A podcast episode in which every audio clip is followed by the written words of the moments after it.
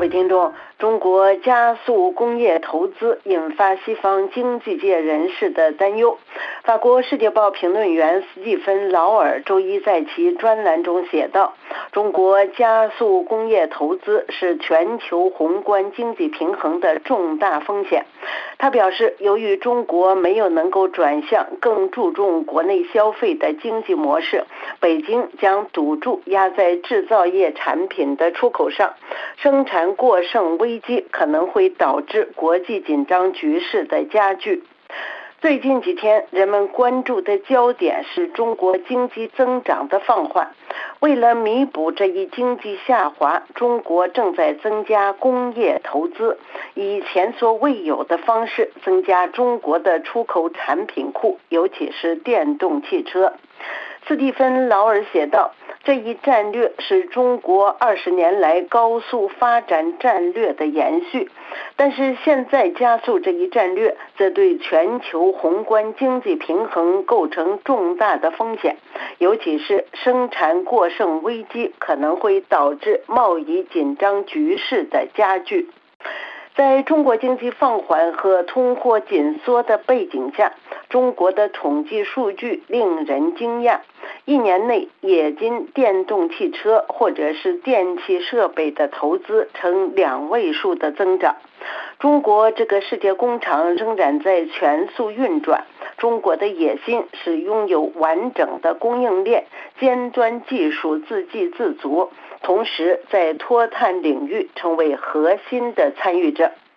彭博社援引美国智库马可波罗的联合创始人达米安马的话说：“中国希望成为亚马逊，就像什么都销售的美国经销商亚马逊一样，中国希望成为什么都制造的国家。”在现阶段，中国经济的再平衡，也就是说转向不那么注重投资和出口，但有利于提升国内消费的模式，仍然处于起步阶段。无法投资房地产的信贷和储蓄，现在被要求大规模的支持工业生产。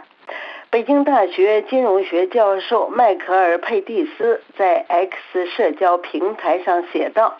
鉴于中国目前的经济结构，未来十年中国在全球制造业中占比的增长速度将是其 GDP 在全球占比增速的两倍，是其消费在全球占比增速的三到四倍。”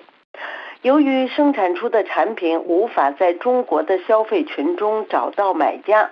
像两千年代一样，中国需要依靠外部渠道来销售。根据彭博社，其中的几乎一半都要用于出口。问题是，与二零零一年中国加入世贸组织后的十年相比，形势发生了根本性的变化。首先，去工业化的政治和社会后果让西方不再天真了。中国的贸易伙伴开始在边境部署铁丝网，因此即将到来的大规模中国出口浪潮可能会造成更具破坏性的后果。与此同时，中国已经成为世界第二大经济体。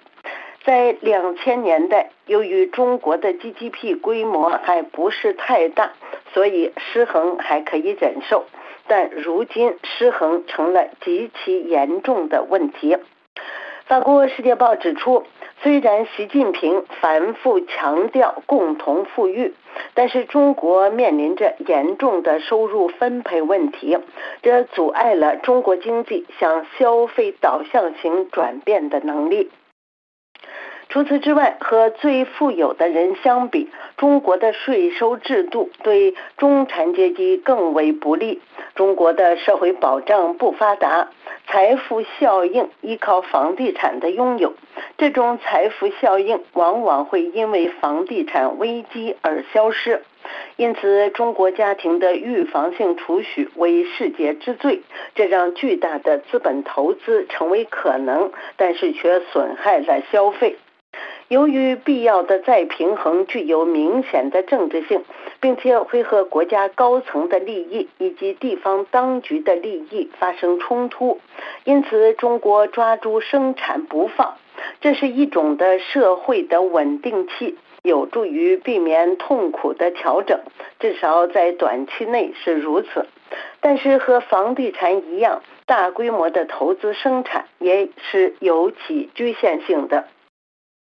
由于所有的大经济体都一样在讲再工业化和经济主权，很难想象这种零和游戏会有好的结局，尤其是在地缘战略紧张的背景之下。